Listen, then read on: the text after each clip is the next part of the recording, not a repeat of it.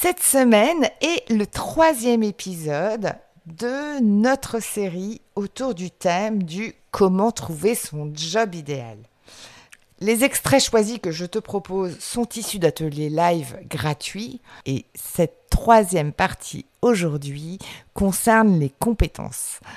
La seule chose, c'est que je te réserve des surprises parce que les compétences dont je parle ne sont probablement pas celles auxquelles tu penses.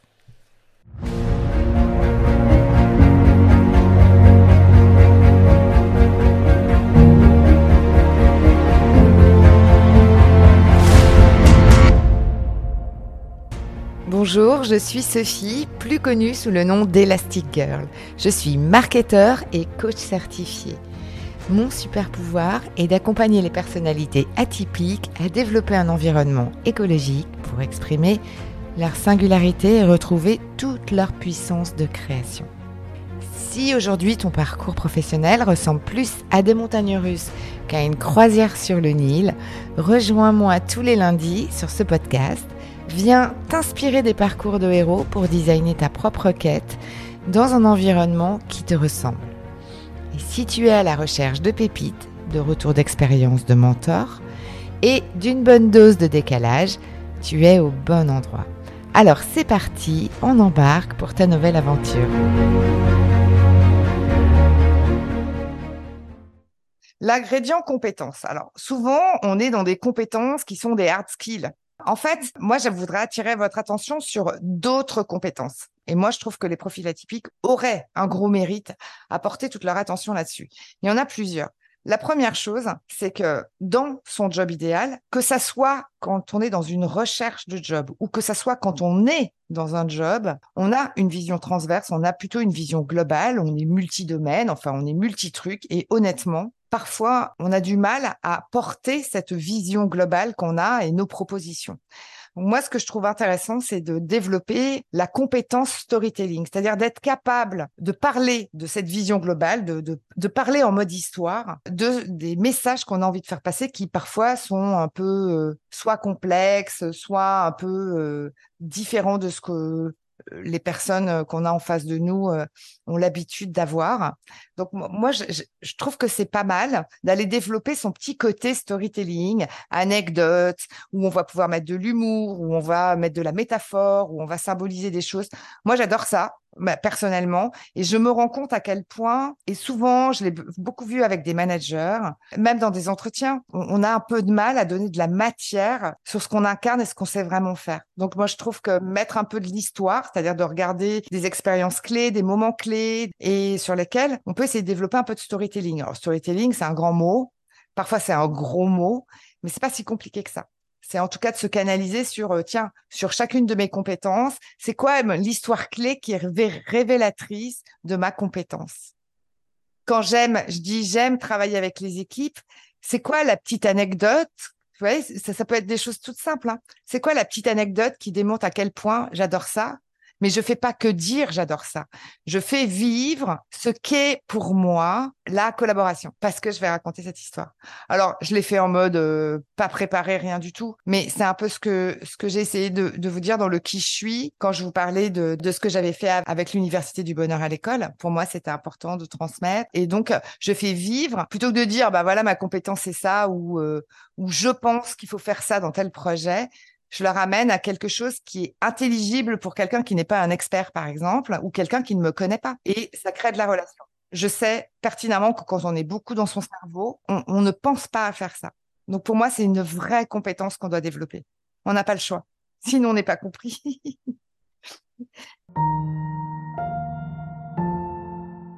Et après, il y a autre chose aussi, qui, qui, est en continuité de ce que je viens de vous dire, c'est tous les grands concepts à la noix de créativité, de décision, d'agilité, d'autonomie, d'évolution, tous les grands mots qui sont plutôt en général des valeurs ou, des modes de fonctionnement qui sont importants pour nous, mais que les autres ne comprennent pas de la même manière. Quand moi je parle de créativité, j'en parle dans un contexte un peu particulier. C'est moi j'ai besoin d'intégrer de la créativité dans les dans les équipes pas pour la créativité, mais que pour que les gens apprécient ce que chacun peut apporter au groupe. C'est c'est pas de la créativité pour de la créativité, c'est de la créativité pour de la cohésion. Et tout le monde ne l'entend pas de la même manière. J'ai vu dans plein de fonctions, plein de postes, des gens euh, qui euh, au départ, se sentaient plutôt adéquats au poste qu'on leur proposait. Et les deux parlaient la même langue. Agilité, créativité, enfin, toutes ces choses-là. Donc, tout, on était tous contents parce qu'on disait, bah, tout le monde parle la même langue. En fait, tout le monde ne voit pas l'autonomie de la même manière. Tout le monde ne voit pas l'agilité de la même manière.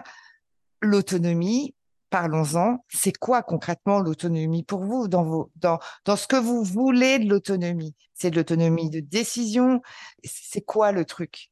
C'est important dans ces mots fourre-tout. J'aurais pu faire une liste de 15 kilomètres, hein, de dire, surtout quand on intervient sur toute une chaîne, c'est important de dire concrètement comment nous, on, le voit dans notre job. Si c'est clair pour vous, vous saurez l'exprimer et ça sera clair pour les autres et vous serez reconnaissable des endroits où vous serez le plus pertinente pour bosser. Vous voyez ce que je veux dire? C'est important d'être clair avec ces notions-là. Et aujourd'hui, on se réinterroge plus là-dessus. On dit oui, oui, moi j'adore la créativité. Ouais, enfin, j'ai envie de te dire que dans 80% du temps, en entreprise, on fait pas de la créativité, hein, mais ok, bon, voilà. Donc, donc c'est, c'est vraiment aussi euh, réfléchir aux, mots-clés ou aux valeurs clés qui sont importantes pour vous, mais leur donner vraiment tout leur, tout leur sens pour que ça soit très clair pour vous et que vous puissiez aussi le communiquer et que vous puissiez aussi l'incarner, le vibrer, ce qui va vous permettre d'attirer les personnes qui vous reconnaissent. Le dernier point, et ça c'est une compétence qui est plutôt, je ne sais pas comment la définir, mais c'est s'aligner au temps quantique. Quand euh, souvent on dit oui, mais alors euh, là, je suis pas très bien dans mon job, ou euh, là, je suis pas très bien parce que j'ai pas de job. et donc, quand j'aurai ça, je, me sentirai bien. En fait, non. Le temps quantique, c'est tu es ce que tu cherches. tu incarnes chaque jour ce qui fait vraiment sens pour toi. Et tu te soumets finalement au temps quantique, mais pas aux lois newtoniennes, c'est-à-dire celle qui consiste euh, à supporter les forces, les conditions extérieures qui ne dépendent pas de nous.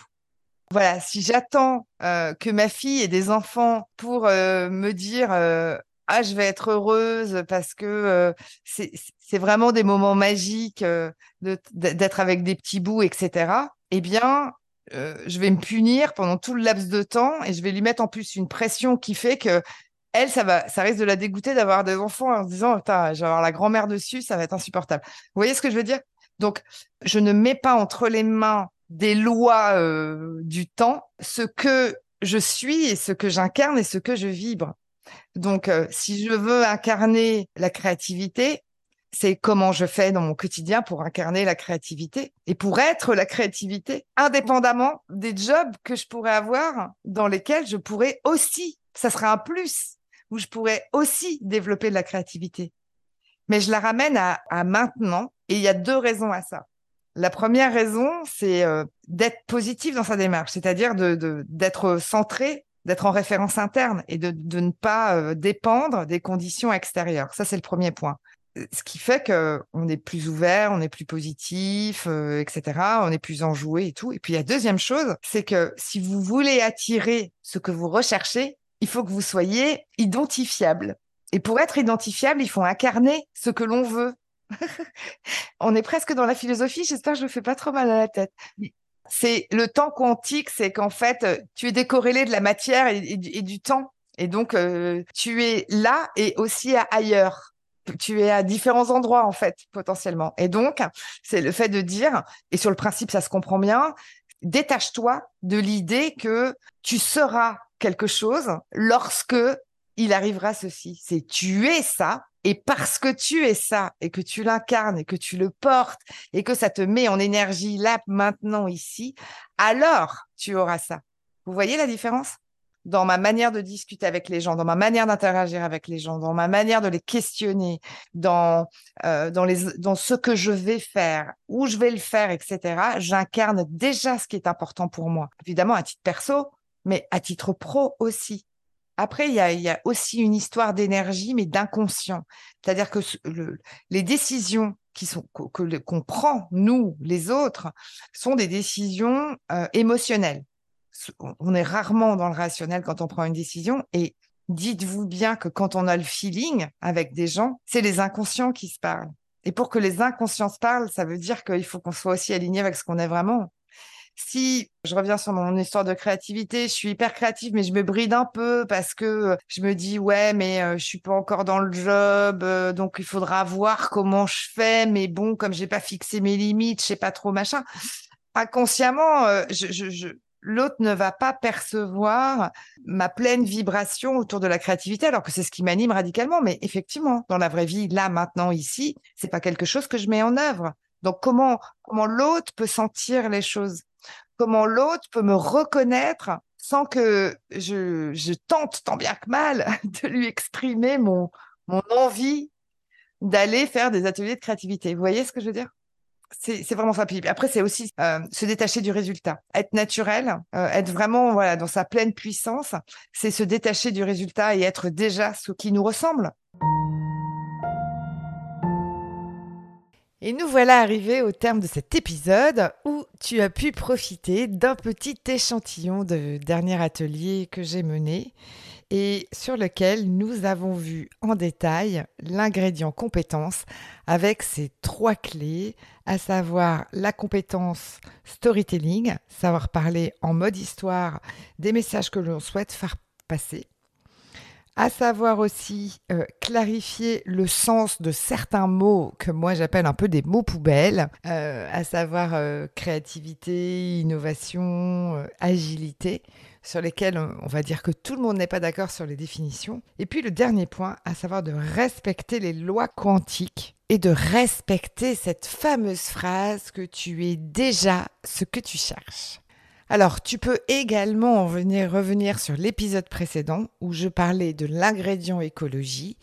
Et puis, je propose la semaine prochaine de découvrir encore une autre partie de ce fameux atelier autour de l'ingrédient mindset. Et tu vas voir, je te réserve encore quelques surprises.